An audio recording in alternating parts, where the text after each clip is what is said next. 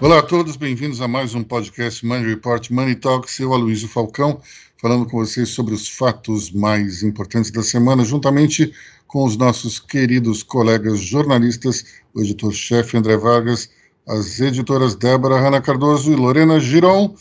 Vamos começar falando do assunto da semana, daquele assunto que monopolizou todas as conversas, que criou uma série de fatores, aquele efeito é, manada, ou aquele efeito ripple, como dizem os americanos, que nada mais é do que a pedra que cai na água e começa a gerar aquelas ondas que afetam todo o lago.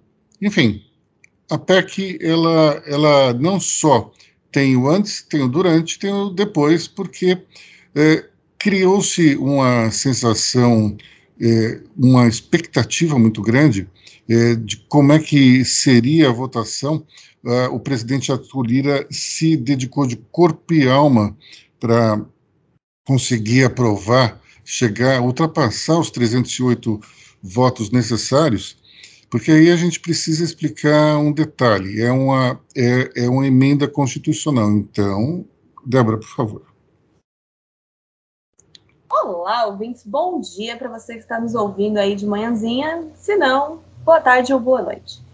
Uma PEC não é uma maioria simples, ou seja, precisaria de, no mínimo, 308 votos, e não uma maioria assim, ah, teve mais votos do que a minoria ali, então a gente passou. Neste caso, foram quatro votos a mais, apenas, uma margem muito pequena, e, ou seja, foram 312 votos que deixou todo mundo meio chocado, esperava-se muito mais e a casa estava muito cheia.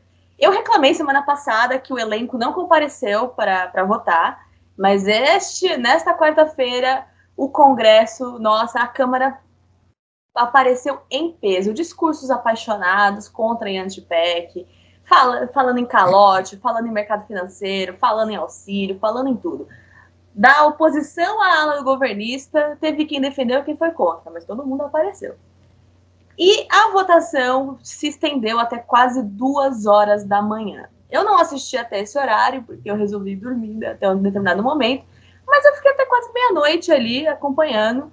E aconteceu uma das coisas assim mais interessantes, que é algo que foge muito do escopo do que o presidente da Câmara costuma fazer. O presidente da Câmara não gosta muito de dar coletivas de imprensa, ele não gosta muito de dar entrevistas, ele não gosta muito de jornalista.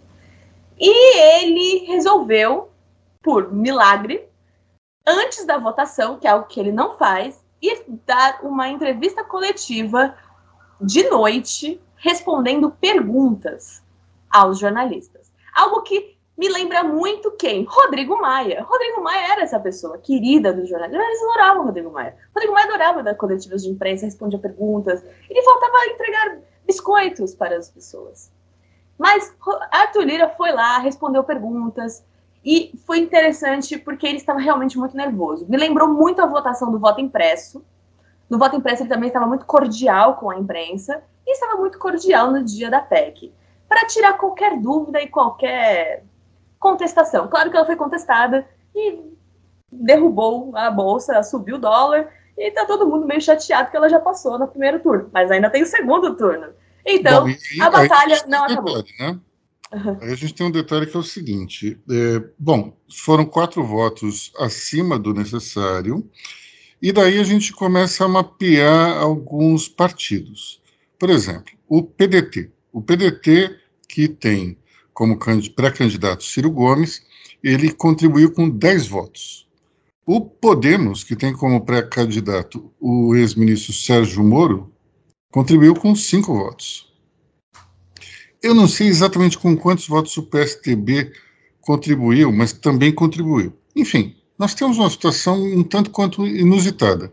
Partidos da oposição é, de alguma maneira, talvez fisiológica, aceitando é, emendas, verbas de emendas parlamentares, acabaram entrando na, na onda. Mas o que chama muita atenção é o PDT, porque o PDT é um partido tradicionalmente de esquerda, não tão de esquerda talvez quanto o PT, mas tradicionalmente, desde a sua fundação, pelo conterrâneo do nosso querido André Vargas, Leonel Brizola, é, Leonel Brizola, por sinal, um herdeiro político daquele que, que é o, o patriarca da família do André, o Leonel Brizola deve ter se remoído no túmulo aí com esse, com esse adesismo, que era algo que ele abominava. Ele preferia, o engenheiro Leonel Brizola preferia perder de pé do que, do que ganhar numa situação tanto quanto vexatória. Enfim, é, e também chama atenção os cinco votos do Podemos, porque, afinal de contas, é um partido que se alinha, em tese, de, como de oposição, patrocinando uma candidatura de um ministro que saiu brigado com o governo. Então, interessante ver como o fisiologismo conseguiu, de fato, atrair votos até dos oposicionistas. Débora? Outro voto também, eu quero também ressaltar o voto do PSDB. Inclusive, foi uma coisa que a própria oposição puxou um pouco a orelha do PSDB nesse ponto, porque falou assim: o PSDB tem uma cultura partidária de responsabilidade fiscal. E como essa PEC, popularmente, aí pela oposição, é chamada de PEC do calote, porque ela vai cortar aí, abrir buraco no, no teto para caber auxílio, para não sei o quê, emenda parlamentar, enfim, tem um monte de, de coisinhas aí, um monte de penduricalhos.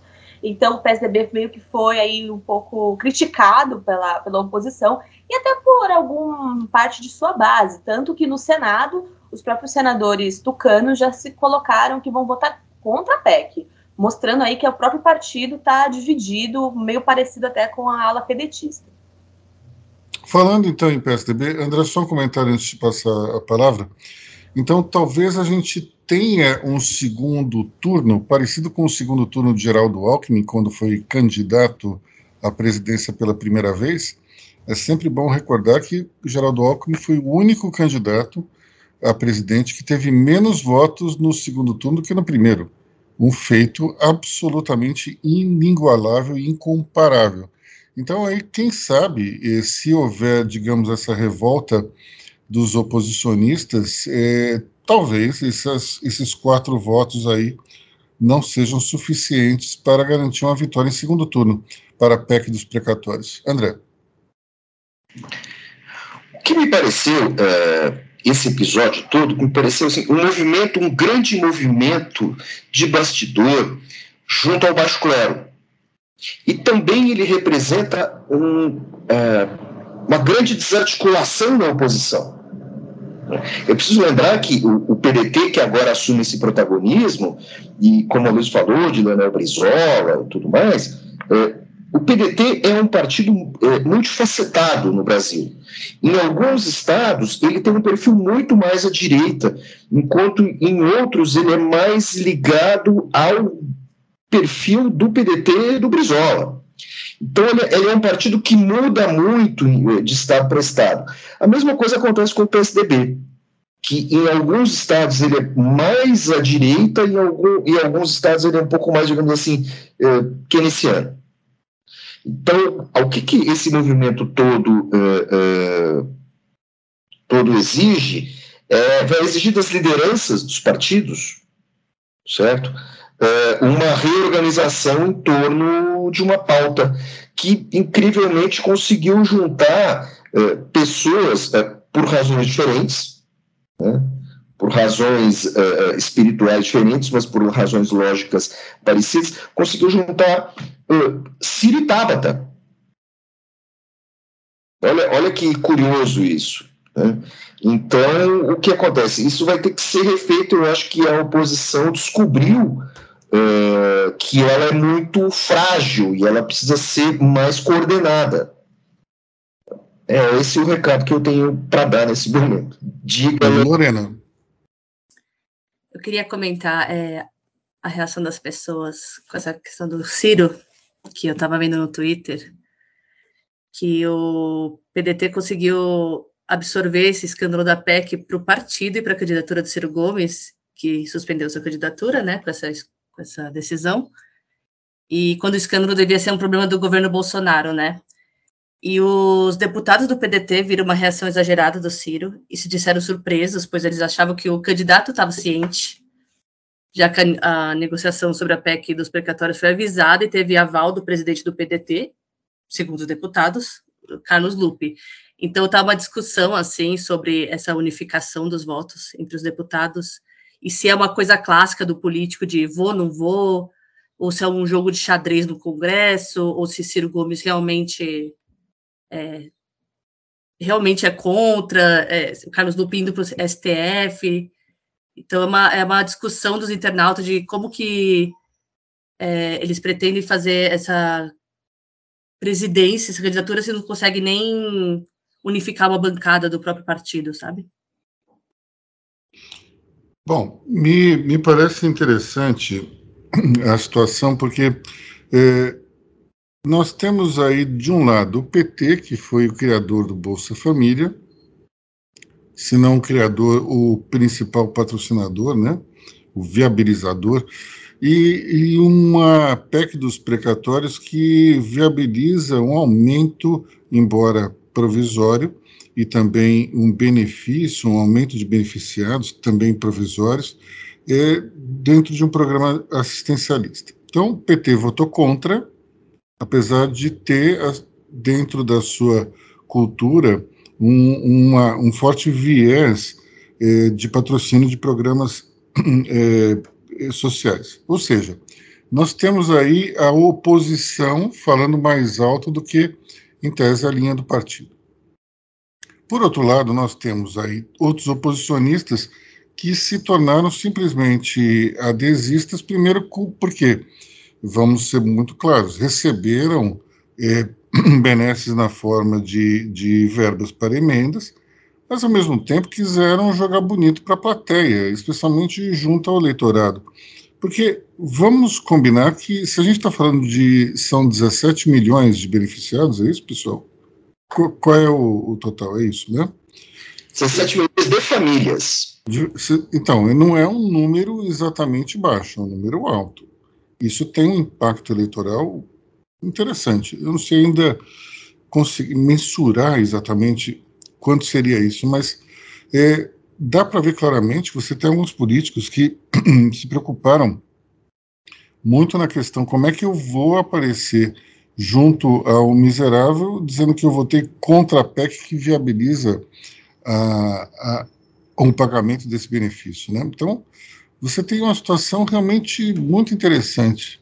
Me lembrou, inclusive, é, quando houve aquela medida do ministro do Trabalho, Onyx Lorenzoni, de proibir a demissão de quem não tomou vacina, as centrais sindicais irem contra isso. E as centrais sindicais, normalmente, fazem tudo para manter o emprego. Nesse caso, é, seguindo uma outra orientação, as centrais sindicais criticaram a decisão do governo. Então, nós estamos aí num momento realmente interessante de se analisar, porque você tem alguns aspectos que mudam decisões que poderiam ser claramente previsíveis se o governo fosse outro, e agora é tudo. Nós estamos aí na expectativa para esse segundo turno. O que, é que você acha que vai acontecer, André? Eu acho que a oposição, eu acho que assim, a água bateu na bunda da oposição. Eles viram quão desarticulados eles são e agora vão começar um esforço, um esforço coletivo para catequizar suas bases, porque eles deixaram uh, uh, o, o, baixo clero à mercê do dono do cobre, que é o Arthur Lira, e aí essa turma que estava ali fazendo média, que é o baixo clero, eles perceberam que esse pessoal não está mais amarrado à liderança do partido. Esse pessoal hoje está amarrado ao presidente da Câmara. Esses, esses, esses tais 15 milhões de emenda para cada um. Então, assim, certamente o, o Arthur Lira teve um dia, um dia de comerciante na 25 por assim Olha, isso me lembra muito o início da redemocratização, ou melhor, ainda no, no final do governo é, do governo do governo Figueiredo, quando se tinha uma abertura política, perceber que o MDB, ou PMDB depois, é, tinha, você abrigava dentro da hoste oposicionista vários governistas ou vários, digamos, é, fisiologistas. Tanto é que, quando houve a reforma partidária, o PDS, que foi o sucessor da Arena, recebeu vários deputados do antigo MDB. O oposto não ocorreu.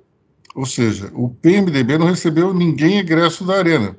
Mas dá para ver que o fisiologismo é algo que, que ataca, digamos, a, a, a, as oposições já há algum tempo. Fisiologismo está no DNA do político brasileiro. É aquela velha história. Se há, se há, não interessa quem está no governo, eu estou com ele. Porque no Brasil, o governo, principalmente o governo central, ele tem todo o poder para distribuir verbas, para alocar cargos e tal. O poder no Brasil é muito centralizado. Então, o deputado federal acaba sempre, de alguma maneira ou de outra, sempre pegando seu chapéu e pedindo uma ajuda uh, a alguma figura do governo para alguma questão. Uh, isso ficou muito claro uh, nessa questão. É, é um, um, uma articulação de poder protagonizada pelo presidente da Câmara, o Arthur Lira, que isso vinha desde um tempo anterior, desde o tempo da Dilma, e agora voltou a se tornar mais forte. Vamos ver como é que isso vai, vai se desenrolar. Sem dúvida, pode ter uma judicialização, de tudo isso. Existe ali também uma questão de regimento, que aqueles deputados que votaram remotamente e aqueles deputados que, por idade, não podem se expor presencialmente, você tem uma discussão paralela a isso, que também é uma questão regimental que pode derrubar tudo. É, assim, é um grande manguezal. Só que, enquanto isso, as pessoas que recebem o benefício podem ficar sem podem ficar sem o Bolsa Família e sem o Auxílio Brasil. Porque então, o Bolsa Família foi extinto na prática, não foi? É, o decreto perdeu a validade. Ele estava prorrogado. É, o decreto perde a validade, você tem que colocar, você tem que renovar ou colocar um outro programa. Então, uma das opções seria o Bolsonaro enfiar a goela abaixo uh, via medida provisória. Essa também é uma possibilidade. Só que por medida provisória, é, medida provisória tem invalidade. Por uma PEC, isso se estende ao longo do tempo e vira regra. Então, você tem toda uma questão aí de, de manutenção do programa. Então, até agora, e o Bolsonaro tem aquela, aquela questão das ideias fixas, dos números mágicos que ninguém sabe de onde ele tira. Ah, vai ser 400 reais vai ser 17 milhões. Tudo bem. Não pode ser 380? Para 16,5 milhões, você tem todas essas questões. E fica um, uma outra ideia no fundo, né, uma outra questão no fundo. Se ele não tivesse rebaixado tanto o Bolsa Família no passado, naquela segunda, uh, uh, na versão uh 2.2 do Bolsa Família, no segundo momento da pandemia, seria necessário um Auxílio Brasil Uh, não que 400 reais seja muita coisa, pelo amor de Deus. Seria necessário o Auxílio Brasil tão reforçado? Você tem, tem essas questões todas para se levar em conta. É, é, um, é um xadrez delicado e a gente está brincando aí uh, com o pão nosso de cada dia de muito brasileiro que está desempregado. Débora? Bom, falando no presidente da Câmara, que tô, estou vendo que é a estrela do programa hoje, ele hoje de manhã ele deu uma entrevista à CNN e ele, lá de Maceió, ele estava indo viajar e parou para falar com a CNN, porque ele fala muito com a CNN, acho que é, inclusive é o único canal que ele assiste. E ele falou o seguinte, que o problema do Brasil não é financeiro. Ele fala que a arrecadação aumentou, que não sei o que, que tem dinheiro, mas que é orçamentário, porque a máquina é muito engessada e que o, o dinheiro que se tem para trabalhar, o livre, aquilo que eles conseguem manejar, é que é pouco. Aí ele falou o seguinte, que a, a pandemia tá agora que a gente tem a vacinação correndo e tudo mais, que os países agora, incluindo o Brasil, que é um país subdesenvolvido, ele está sentindo rebote econômico. Ele jogou a pandemia na culpa, mas a gente sabe que também tem outros problemas aí de gestão da economia. Mas a pandemia, ela piorou a situação. Então você teve ali aquele, aquele orçamento de guerra, você tem um monte de coisa, um monte de conta para pagar, um monte de problemas, você tem uma população mais empobrecida, mais desemprego e tal. Então você tem esse, esse rebote muito alto. E ele falou o seguinte: aí um dos jornalistas, que agora não vou lembrar quem foi, falou assim: mas se não fosse a PEC, qual teria outra solução? E aí ele falou assim: tem a reforma do imposto de renda, só que ela está parada no Senado, e essa seria a primeira solução. Porém, a, a gente, nós de Money Report, há um tempinho atrás, temos uma matéria falando sobre a reforma do imposto de renda, IOF e tudo mais que estava lá atrás, antes da PEC. E a reforma do imposto de renda também não era lá uma solução, porque ela ainda era um conceito. Ela não, não tinha gerado receita ainda. A gente nem sabia se ela ia gerar a quantidade de dinheiro necessária para poder viabilizar o auxílio. Então, ainda era uma suposição. A única coisa que a gente tinha de concreto era o IOF, que por decreto falou: ó, agora a gente vai aumentar o IOF. Então, ele jogou essa no ar e falou que a reforma do imposto de renda, com os dividendos, aumentando lá, o, colocando o imposto dos dividendos, ia resolver o problema. Aí ele falou o seguinte: com a PEC a gente abre espaço no teto e tal, porque a gente está tentando achar uma maneira de fazer caber no teto, para não passar o teto. Quando foi perguntado se não passasse a, a PEC, o que, que faria, ele não respondeu muito bem e basicamente acredito eu que se a PEC não passar, de fato, a única solução vai ser por medida provisória. Eu acho que porque tem que manter o auxílio, porque senão você vai ter uma população muito empobrecida com zero poder de compra e mais miserável do que já está. Então, o presidente da Câmara sinalizou que a PEC realmente deve ser o plano H já do, do governo.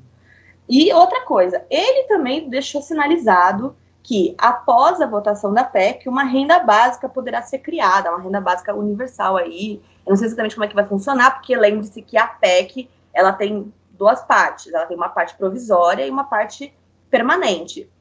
E ela, eu não sei como é que vai funcionar isso, mas seria uma coisa que seria tramitada junto ali, meio no escopo, com uma renda básica para a população ali mais empobrecida. Não sei exatamente como vai funcionar, ele só jogou no ar. Mas a questão é, de lá para cá, de cá para lá, o plano H do governo agora são, é abrir o espaço no teto para caber o precatório e tudo mais que vier a rebote, a reboque. André. Arthur Lira, falando em renda básica, seria mais ou menos como o nascimento de um, uma dupla de políticos, assim, né? Arthur Suplicy e Eduardo Lira, porque uh, a, a, necessidade fez. Eu não tenho nada contra a renda básica, pelo amor de Deus. Mas, assim, um cara do PP e tentando buscar o santo grau de Eduardo Suplicy, a questão do renda básica que sequer foi levada muito a sério em todos os anos uh, de PT no governo, nem o PT ousou fazer isso. Eu, tudo bem, eu acho, eu acho, uma, eu acho uma medida ótima. só que assim, da onde vai tirar dinheiro? A questão central é essa. Sempre é essa a questão, Vargas. De onde sairá as receitas desses planos? É fundo de, de estabilização do preço de combustível? É renda básica? De onde, Vargas? Fala para mim. Não sei, teremos que perguntar novamente para Eduardo Lira ou para Arthur Suplicy. Vamos perguntar para Milton Friedman de onde vem o dinheiro? Já que nós falamos sempre em liberalismo, tem a, questão que Paulo Guedes evocou lá atrás, dizendo que Milton Friedman ele era um liberal preocupado com a questão social, isso de fato é verdade, só que Paulo Guedes deu a entender que essa seria uma solução, essa do governo, que poderia ser endossada por Milton Friedman se ele tivesse vivo, quando na verdade a solução para essa questão social de Milton Friedman é através do imposto de renda negativo que funciona da seguinte maneira: se faz um cálculo para ver qual é a renda média do, do cidadão, aqueles que estão abaixo, eles recebem uma compensação é, em forma de restituição do imposto de renda que é paga por quem está acima.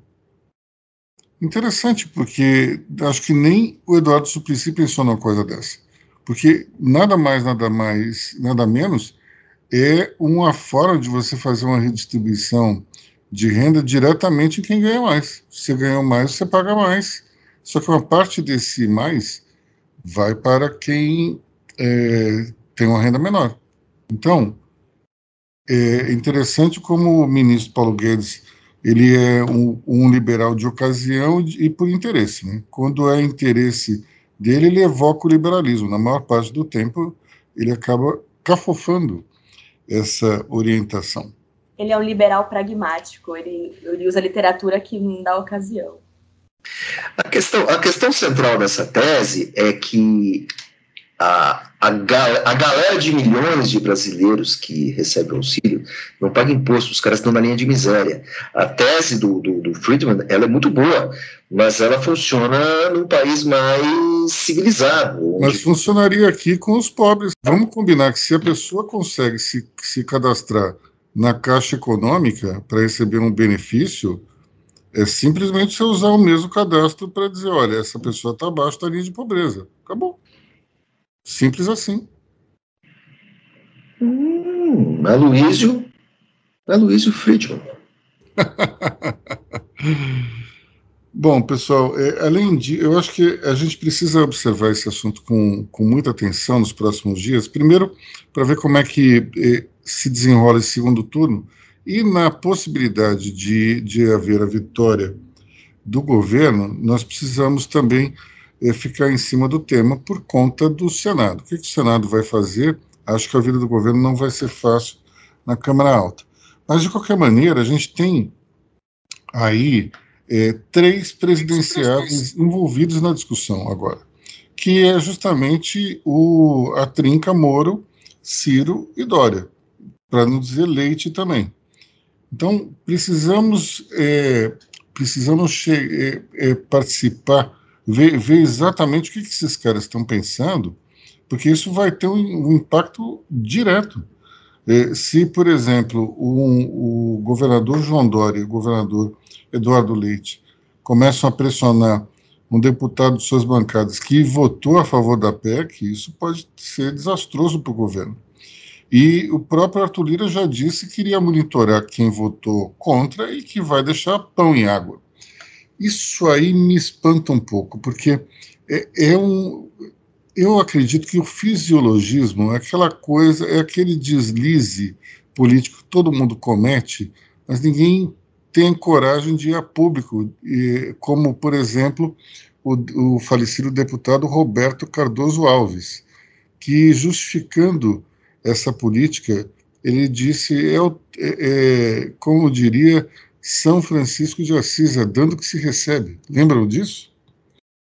É, é, era, uma, era um cinismo atroz e uma admissão pública de que na política se faz tudo, se tem um preço a pagar, mas o presidente da Câmara dizer claramente isso, que iria, iria olhar de perto os deputados que votaram contra, isso aí é algo extremamente complicado. Eu não sei até se isso caberia uma discussão na comissão de ética. Débora.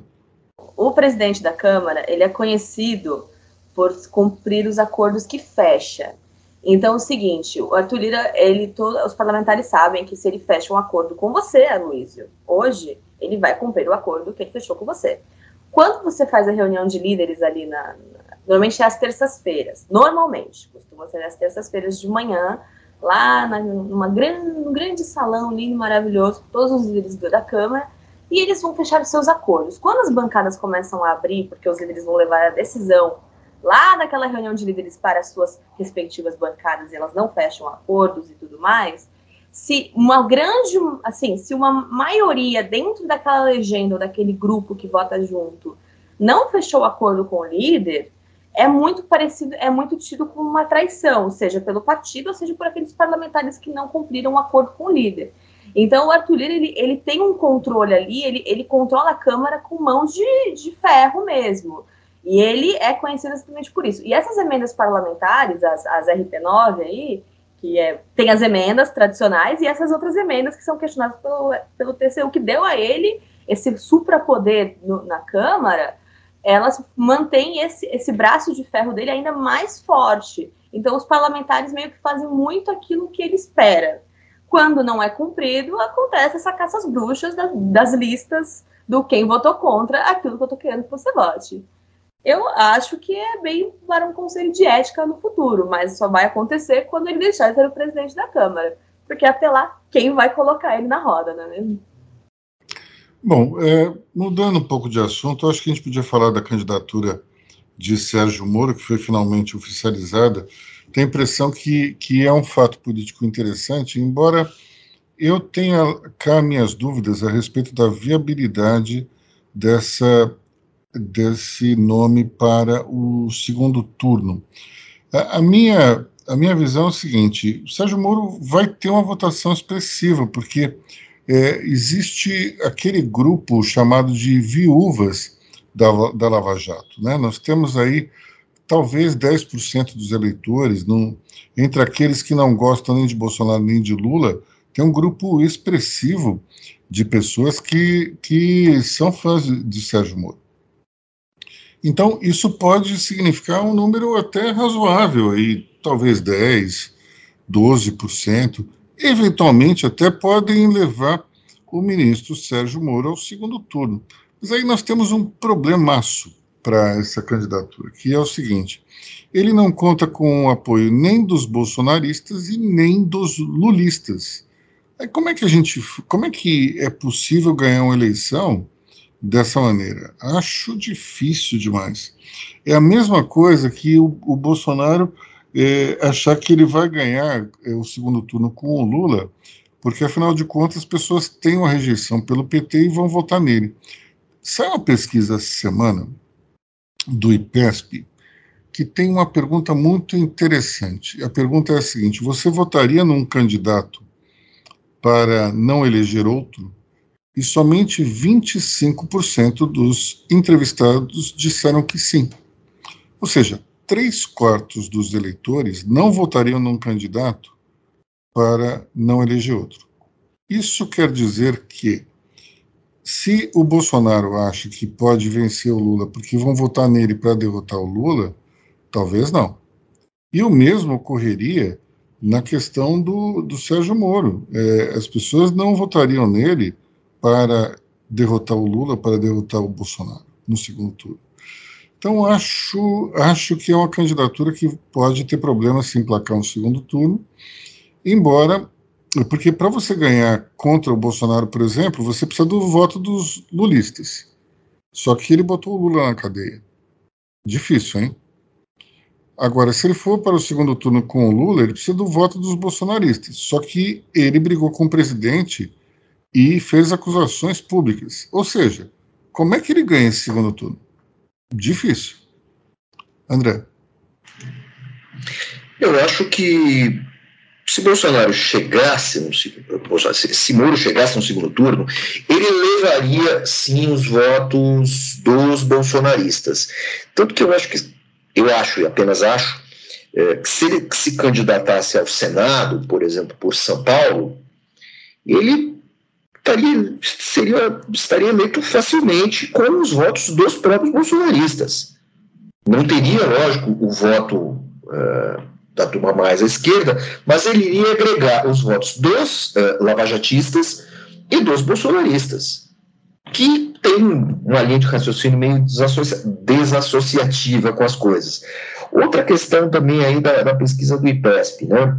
É, talvez a pergunta seja uma pegadinha, essa questão dos 25%, porque invariavelmente um segundo turno né, que foi é, constituído para dar legitimidade ao eleito, construindo, construindo pontes ali, adesões e acordos, um segundo turno sempre é um voto é, no menos pior, é a eleição do menos pior.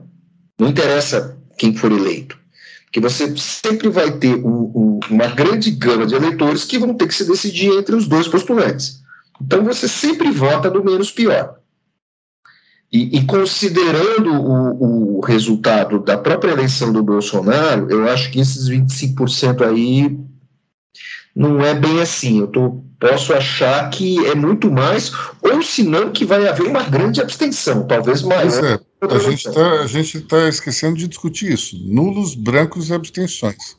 Né? A, gente, a gente fala, é, principalmente é, nesses, nesses 25 a 75, porque hoje a gente já tem índices que, somados esses três eleitores, né, o que não vai, o que vota em nulo, o que não, vota branco, tá cerca de 30%, é muita coisa. Em, eu acho que foi 34% a última eleição para prefeito, se não me engano, aqui em São Paulo. É um número muito alto, pessoal. Eu acho que a forma que talvez é, esses eleitores insatisfeitos acabem utilizando para não, não votar no menos pior. Simplesmente, e, e, essa coisa do nem Lula nem Bolsonaro é um fenômeno que ocorreu na última eleição. Teve um índice alto de abstenção no Libranco também. Então, se você tem um, novamente a reedição do Lula e Bolsonaro, acredito que a abstenção vai ser maior e os nulos e brancos aumentarão. O que, que você acha, André? Acho que sim, e acho que também existe uma outra possibilidade de fundo, né? É, com esse, digamos assim, negacionismo eleitoral, é, o que sobra são os extremos. Que sobra são aqueles candidatos tonitruantes, fazem muito barulho, prometem mundos e fundos, é, prometem radicalizar a política, se comportam como outsiders. Bolsonaro foi um desses eleito, e Lula antes da Carta aos Brasileiros, também era sujeito assim, e aí você pode ter é, uma radicalização da política, uma radicalização desnecessária, até porque é uma radicalização é, do executivo, dos executivos, né? Você tem aí governadores e, e, e presidente. E assim, radicalização de um governo estadual isso e vento é nada. Não vai produzir nada. Só vai produzir marola, só vai produzir discussão inútil, só vai produzir eh, eh, medidas impopulares que o sujeito vai tentar meter ali para depois se eleger senador, se eleger deputados, garantir uma base para si, para o seu grupo. Essa radicalização, ela, até faz sentido no, no, no legislativo, por mais que você tenha ali uns candidatos esdrúxulos, Bolsonaro foi um candidato esdrúxulo durante muito tempo, foi um político esdrúxulo durante muito tempo. Mas na hora do executivo não adianta. Você tem que abrir a planilha, ver quanto tem caixa, ver quanto vai dar para creche, quanto vai dar para saúde, quanto vai dar para funcionalismo, como é que vai tapar buraco. É isso que você tem que ver. Não? É, é como você já falou outras vezes, é, é o executivo, principalmente no municipal, e, e no estadual, é, tem uma questão ali muito de curadoria. Muito de, o municipal tem muito zeladoria e o estadual tem muito de curadoria. Então, assim, não vai adiantar nada isso. Isso só, isso só vai aumentar, só vai aumentar o lote dos descontentes. Débora? Eu tenho, na verdade, uma pergunta aí para o nosso colegiado, os nossos money lovers, que são vocês.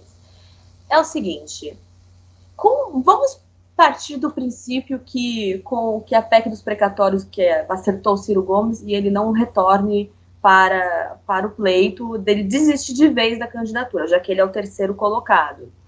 Essa saída dele, ela, ela fortaleceria quem? O próprio Sérgio Moro ou outro candidato? Quem ganha a, muscula a musculatura de Ciro? Quem é? Eu acho que, em primeiro lugar, o Ciro não desiste. Ele simplesmente troca de partido. Hipoteticamente, gente. Mas hipoteticamente, acredito que vai haver uma vai haver uma atomização desses votos. Quem são os eleitores de Ciro Gomes? Eu acho que os eleitores de Ciro Gomes vão do, da esquerda até a direita, passando pelo centro.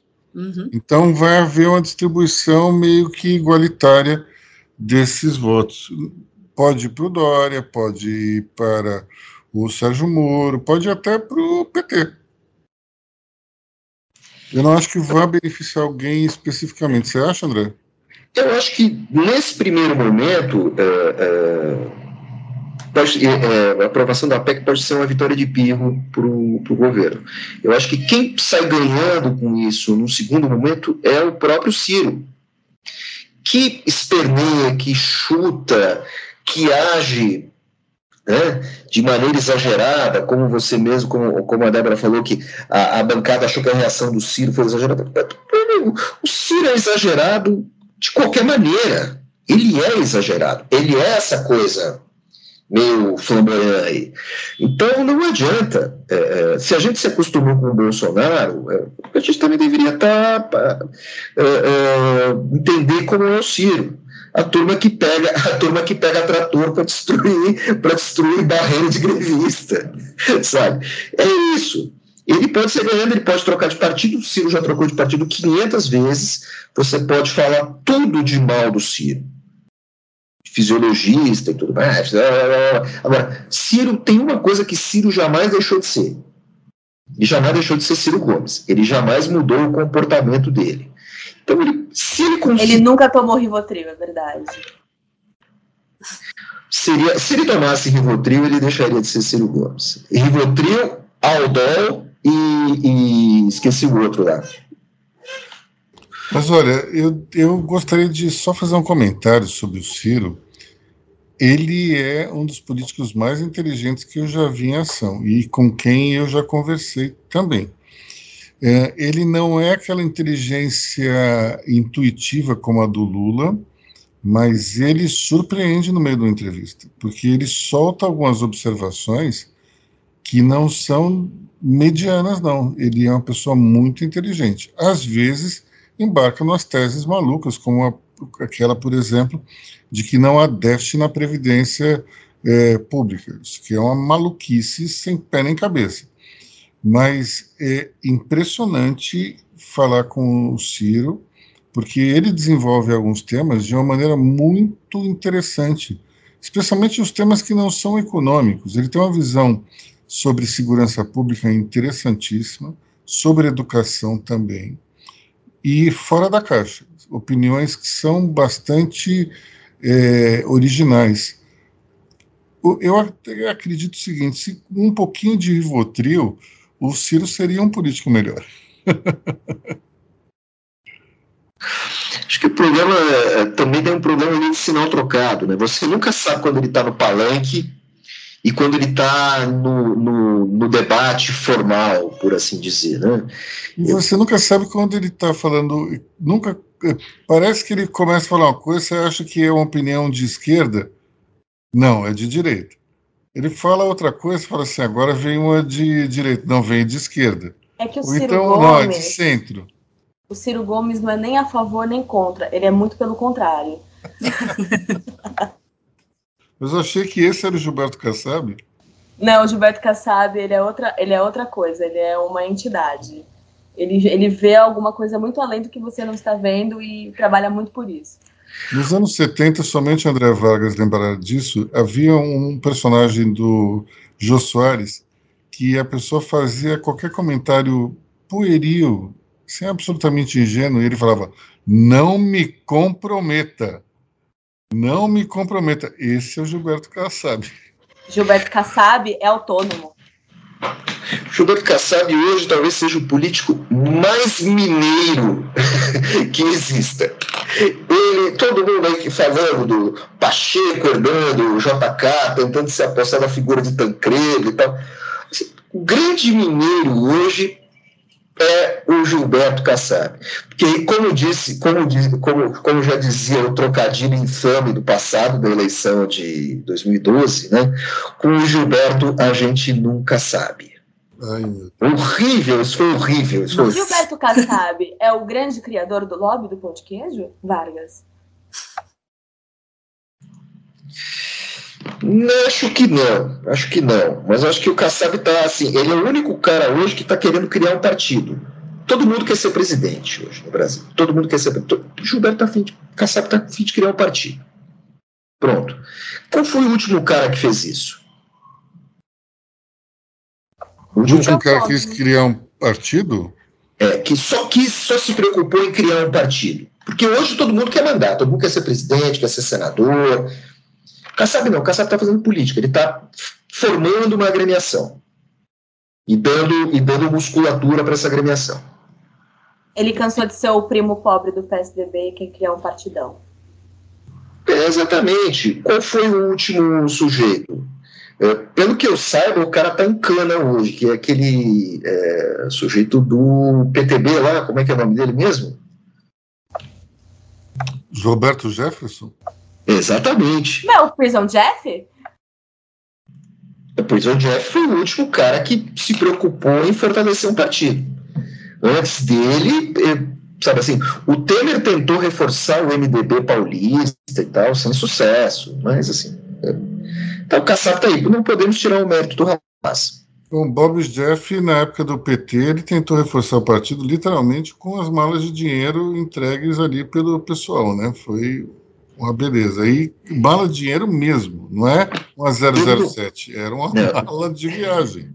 É uma Samsonite daquelas de rodinha, parruda pra Eu não estou entrando no mérito, assim, no mérito. Aquela mala, aquela mala do Roche Loures que ele, que ele arrastou pela rua Pamplona era fichinha perto da rua. Eu vou explicar uma coisa para vocês. O nome disso é Pix analógico. É, mas eu não estou entrando no mérito do processo, entendeu? Do método. Né? Mas, assim, o Kassab está nessa não, não dá para falar mal. Ele pode sair ali como um grande dono de bancadas legislativa federal no final do processo eleitoral de 2022. Falando em bancadas no legislativo, e o Dallagnol, gente?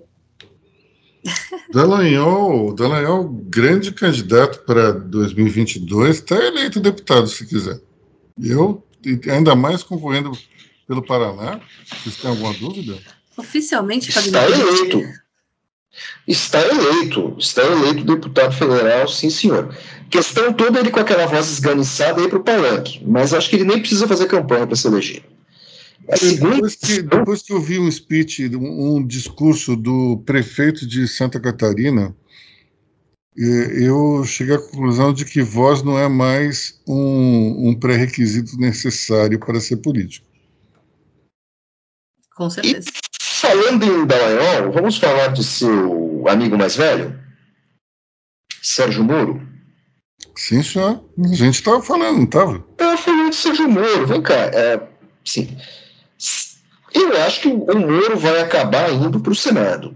Talvez para o São Paulo. Não sei se Por que ele... você acha isso?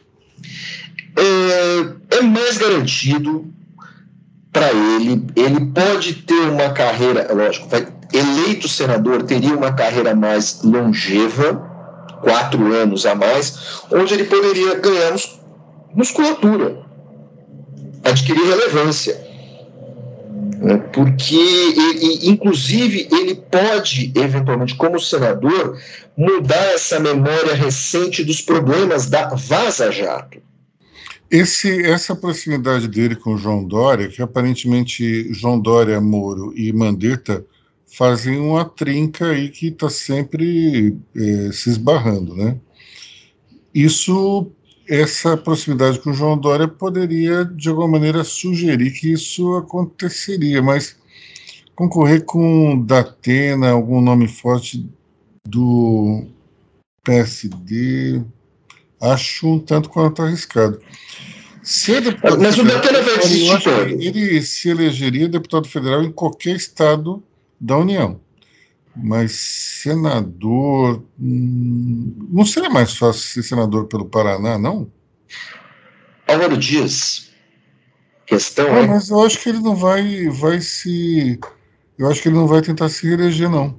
Ah, se o Álvaro Dias uh, uh, não tentar se reeleger, perfeito. Ou se ele for a deputado federal. Eu acho que o Álvaro Dias. Leva o Senado eu, fácil. Se não me engano, eu li uma entrevista do Álvaro Dias dizendo que era o último mandato dele como senador e que ele iria tentar, é, queria ser deputado federal. É, o Álvaro Dias tem quantos anos? Ele está muito bem, mas ele tem mais de 70 anos, se não me engano. É, não lembro exatamente a idade dele, mas acredito que uma campanha de Senado também não é uma campanha muito fácil, hein, pessoal? Uma campanha que. Tem 76 anos. Hã? Eu conversei com. 76. 76? Eu conversei com o Álvaro Dias há uns dois ou três anos. E você tem razão, Aloysio. Ele falou que uh, aquela pré-campanha, início da campanha uh, presidencial, da última campanha presidencial, ele falou que desgastava muito. Ele já estava sentindo ali a idade bater. Você tem razão, é verdade. Então, talvez, por, talvez uma, uma candidatura pelo Paraná, eu diria que ele vai ser praticamente eleito por aclamação. Mas é, eu acho que aqui em São Paulo é mais difícil, é um tanto tem algum tem um risco envolvido. Agora, se a gente tá, se a gente acha que essa candidatura aí é para para de alguma maneira é, criar algum fato político, por que, que ele então cancelou o contrato dele com a consultoria Alvarez e Marçal? Não daria para ele ficar um pouco mais tempo ali como como um funcionário de uma empresa que paga bem? Temos que ver as letras miúdas e temos que ver o que foi acordado e temos que ver principalmente quem são os clientes da Álvares e Marçal. Uh, isso, né? interessante isso, né? Pode ser que no contrato tenha uma cláusula semelhante àquela da desincompatibilização dos cargos públicos, do tipo, ó, se você for ser candidato, tem que ser um ano e meio antes da eleição, sei lá, alguma coisa do gênero. Aí faz sentido. Aí faz total sentido. Bom, pessoal, vamos parar de falar de política, falar um pouco de 5G.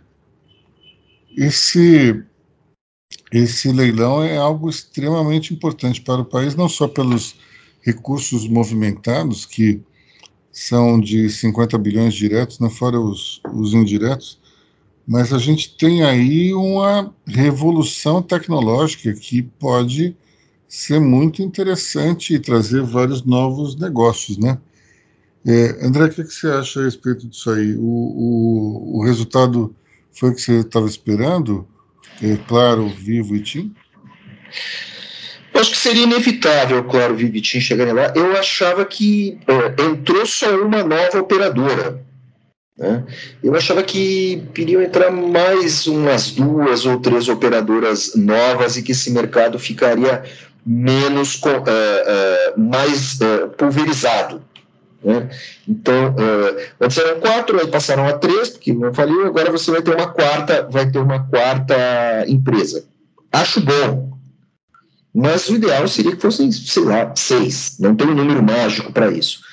Agora, o ponto central é, é o seguinte: é, você vai ter como vão ser feitos esses contratos, porque agora a gente tem que falar do que interessa. Como vão ser feitos esses contratos? Quais são as cláusulas? Quais são as cláusulas que protegem os consumidores?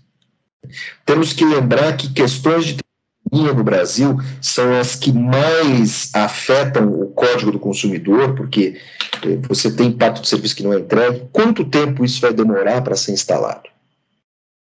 Então você tem tudo isso assim. Será que as tarifas vão ficar mais baixas? Como vai ficar isso? É, essa é a parte operacional. E você, lógico, tem a parte tecnológica que está deixando todo mundo entusiasmado, está tudo ótimo, está todo lendo sobre isso. Agora você tem essa parte prática e é preciso lembrar uma outra coisa. Tem uma questão de fundo aí. Certo? Porque o que está sendo discutido agora não é a questão macro mundial, está sendo discutida a questão macro brasileira. Né? Que eu espero que venha a bom termo, as escolas públicas do Cafundó do Judas tenham acesso à internet e tudo mais. A questão, uh, a questão global é a seguinte: qual tecnologia vai ser adotada? Porque o que foram escolhidas agora foram as empresas que vão operar as bandas. Certo? Agora, quem é que vai fornecer o sistema operacional? São americanos? São chineses? Como é que fica o Brasil nessa guerra comercial? Porque agora que vai entrar a questão estratégica, que pode fazer alguma diferença para a gente no médio prazo, à medida que esse conflito comercial entre Estados Unidos e China fique um pouco mais denso, um pouco mais sério. Agora, fora isso, acho que o leilão foi fantástico, tudo certo. É só você que pessoa tem maneira de ficar usando aquele bonezinho, sabe? Ah, acho brega pra caramba. Bom, é, a gente tem, eu acho que, é, primeiro, um impulso no mundo de negócios bem interessante, porque além desses, desse, dessa área de infraestrutura, de, de instalações, de consultorias, isso vai gerar muito contrato. Imagine só o volume de novos celulares que a gente vai ter. Vai ser um volume gigantesco, porque tirando o iPhone 13, eu acho que um outro Android, você, nenhum outro modelo funciona no 5G. Então, é, as pessoas vão, acho que se vão se dedicar muito a comprar um, um, celular novo, por mais caro que seja. E a gente sabe também que caro, muito caro, mesmo só os modelos de, de elite, mas seguramente é, vão se lançar é, celulares de combate com 5G e isso revoluciona praticamente tudo, né? É, desde o lazer até por exemplo, é, operações, cirurgias que podem ser feitas à distância com essa tecnologia, isso é absolutamente incrível. A gente vai passar por uma transformação gigantesca com o 5G em todos os aspectos. Então, por exemplo, o que as pessoas falam internet das coisas, que é algo que hoje não é feito, com o 5G vai ficar absolutamente fácil. Então, só a geladeira vai mandar para o seu para o seu é, software RAP ou iFood que está faltando água, refrigerante, é, fruta e tudo isso pode ser feito automaticamente sem que você se preocupe, de maneira que quando você chega em casa as coisas já chegaram lá, você simplesmente as acondiciona. Então, é, do ponto de vista é, de, do ponto de vista, eu acho que da, da classe média classe alta tem grandes evoluções, mas para, o, para a classe C e D, por exemplo, você tem uma viabilização total do transporte público sem a necessidade do motorista. Então você tem você tem os os metrôs, que já têm uma grande dose de automatização, sendo mais automatizados, os próprios ônibus podem começar a ter mais elementos de automatização, então é algo bem interessante. A própria lógica dos semáforos aqui, ela pode ser, é, ela pode sofrer avanços incríveis, as redes de transmissão de energia também, tudo pode mudar, e a gente demorou, no caso da internet, entre a instalação da, dos grandes portais em 94 até o smartphone, que é em 2008 mais ou menos, a gente teve de 10 a 12 anos para que se aproveitasse de fato grande, as grandes vantagens do, da digitalização.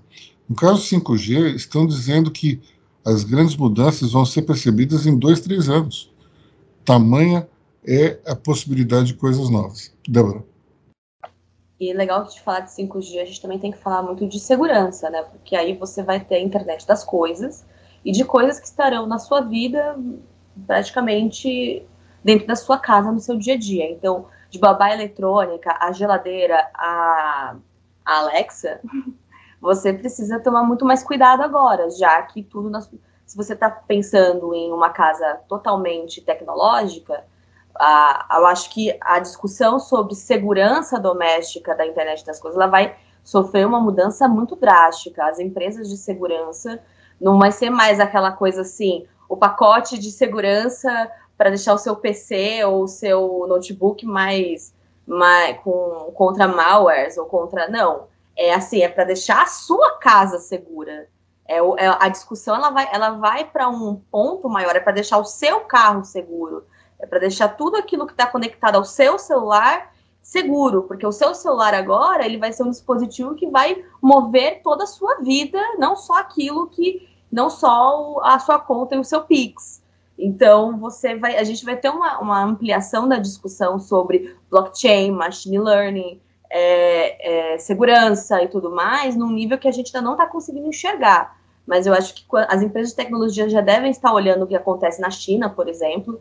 Na China você já tem entregas de, por exemplo, lá, vamos supor, o, o iFood, vamos pegar o exemplo do iFood. O iFood lá não tem, não é uma pessoa que entrega para você. Existem cidades na China que já é autônomo, que já é uma entrega automatizada. Então, que são protótipos, eles estão sendo criados e que já atendem uma gama muito grande ali de, da população que entrega 100 pessoas ali a, a, comida. Então a gente está falando disso também, que é uma que sabe o seu endereço e é uma um, um, um código de dados ali, sabe? É um, é um, conjunto de informações. E tudo isso vai ter que ser rediscutido naquela coisa que nós falamos sobre lei de segurança de dados. E, eu, e, e toda, toda essa coisa vai ser discutida a partir dessa tecnologia nesses próximos dois, três anos.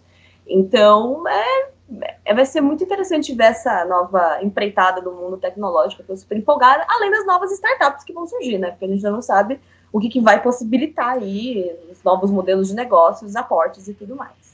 André. É, a observação mais inusitada que eu ouvi sobre o 5G veio, assim, ela veio por tabela, veio de segunda mão, assim. Um hacker comentou com um amigo que comentou comigo. E o meu amigo ficou muito surpreso e eu também. Então, assim, a grande revolução do 5G é, para a classe baixa, a gente pensa que é o consumo.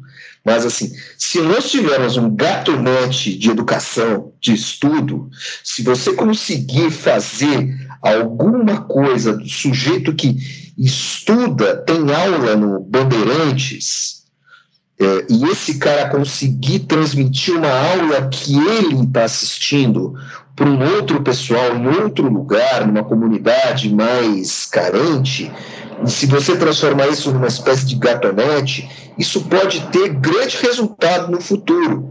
Isso é um delírio, né? é um delírio, um delírio é, pirata otimista mas eu não posso deixar de fazer essa observação, foi a coisa mais original que eu ouvi. Em relação à segurança, queria contar uma coisa que aconteceu comigo ontem, que é interessante. Esse computador que eu uso aqui, eu geralmente fico trabalhando de manhã em casa, daí eu venho para cá, só que eu não o desligo.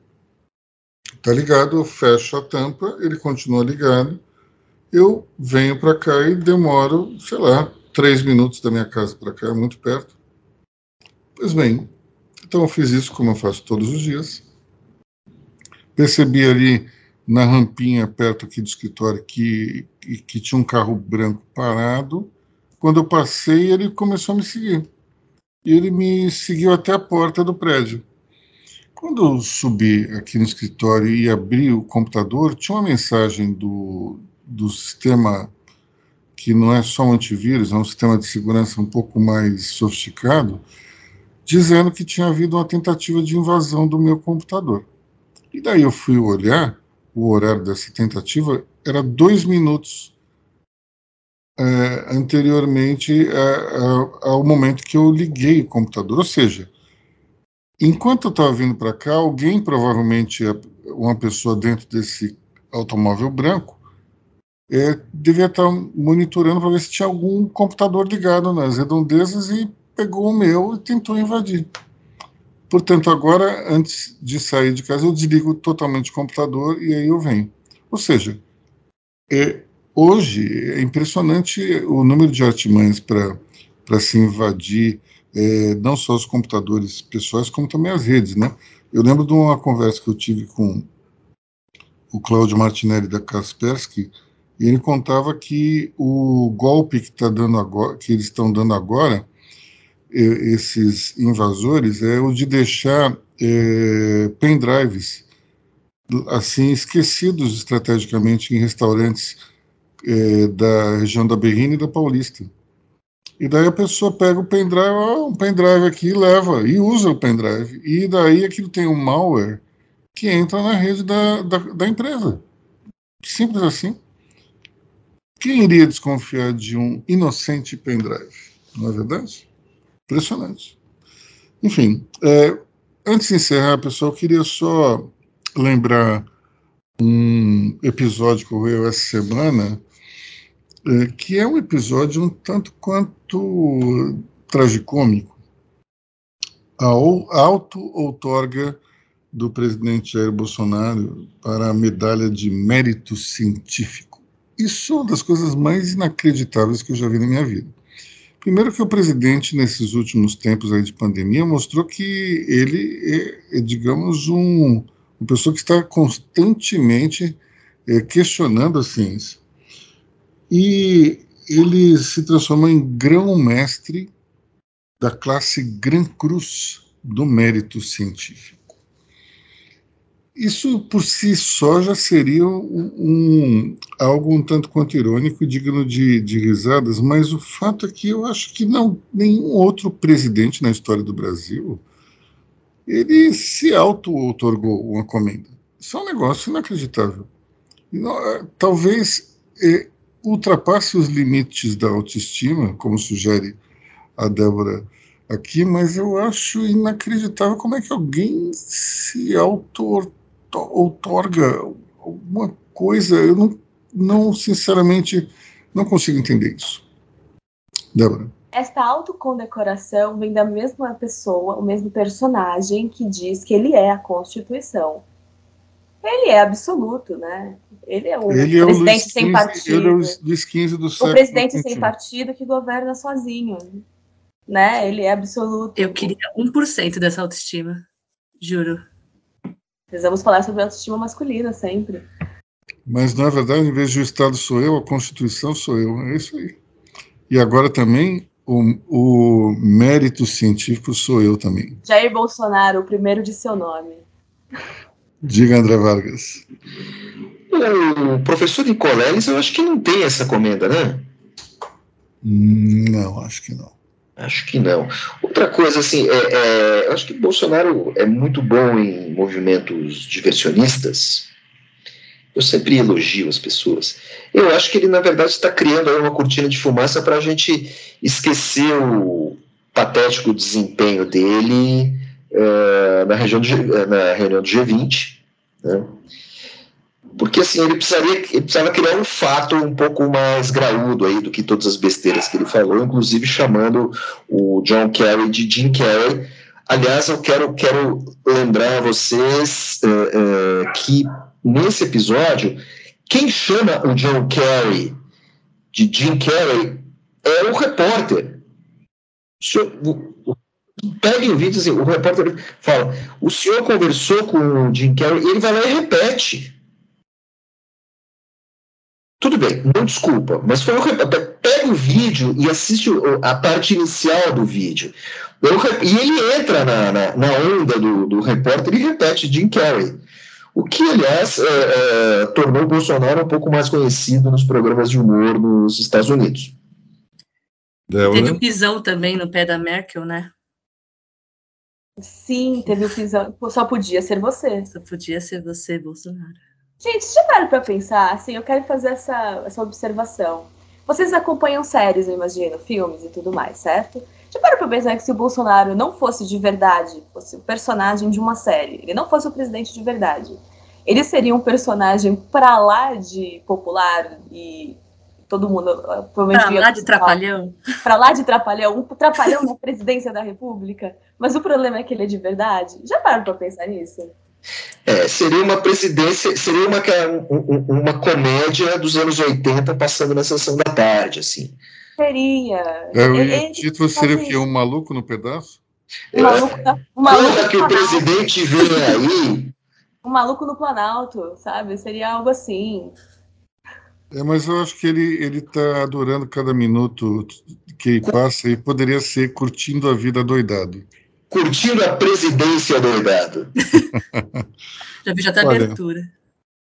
Eu olha, consigo ver a essa, essa, essa outorgação daí também acabou contemplando o astronauta ministro Marcos Pontes, e diante disso tudo eu só faço uma observação, né? É, alguns dias atrás o ministro Paulo Guedes disse que o Marcos Pontes era burro, e então a gente está aí dentro de uma situação, afinal de contas, quem tem razão é o presidente Bolsonaro ou o ministro Paulo Guedes? Não é? para ele receber. o Jim Carrey. O Jim Carrey. Ele tem razão. Pois é, receber o mérito científico não é para qualquer um. Então a gente tem aí uma situação estranha. Agora, só fazer um comentário. O, o astronauta, é, embora ele não tenha nenhum gosto é, pela, digamos, pela, pelo bem vestir, porque aquelas roupas que ele usava antes de ser ministro eram as coisas mais esquisitas que eu vi na minha, na minha vida. É, ele foi estudante do ITA. Não é fácil entrar no ITA. É, pelo contrário, é uma das é uma das faculdades mais difíceis de entrar. Agora, é... Ele fez pós num curso da Marinha Americana na Califórnia, que é um mestrado, uma pós muito difícil. Ele é engenheiro aeronáutico. Agora, e, e ele conseguiu convencer o Lula a bancar a viagem dele para o espaço. Não dá para dizer que um cara desse seja burro. Ele não tem gosto nenhum para se vestir. Isso a gente pode cravar com certeza. Mas é, a questão toda para mim é o seguinte: o, o, ministro Paulo Guedes ele tem uma tendência a tentar sempre diminuir aqueles que, que de alguma maneira, o contrapõem ou contestam. Né? Então, ele fez isso recentemente com o, o ex-ministro Henrique Meirelles, com o Alfonso Celso Pastore e também com o Elson da Nóbrega. É, a gente tem que entender que é, nem sempre a melhor defesa é o ataque. Né? Às vezes, as críticas têm que ser ouvidas e, e compreendidas. Com isso, a gente consegue melhorar o nosso trabalho. Bom, vamos encerrar por aqui? Ficamos então nesse episódio de Money Report, Money Talks. Eu desejo a todos aí um grande fim de semana, grande semana para vocês. Pessoal, até a semana que vem. Aliás, até a semana que vem para vocês. Eu estou tirando um período de férias e semana que vem é com o resto da turma. Pessoal, até. Até semana que vem. Tchau. Tchau, tchau, ouvintes. Até semana que vem. E o Jim Carrey sempre vai ter razão.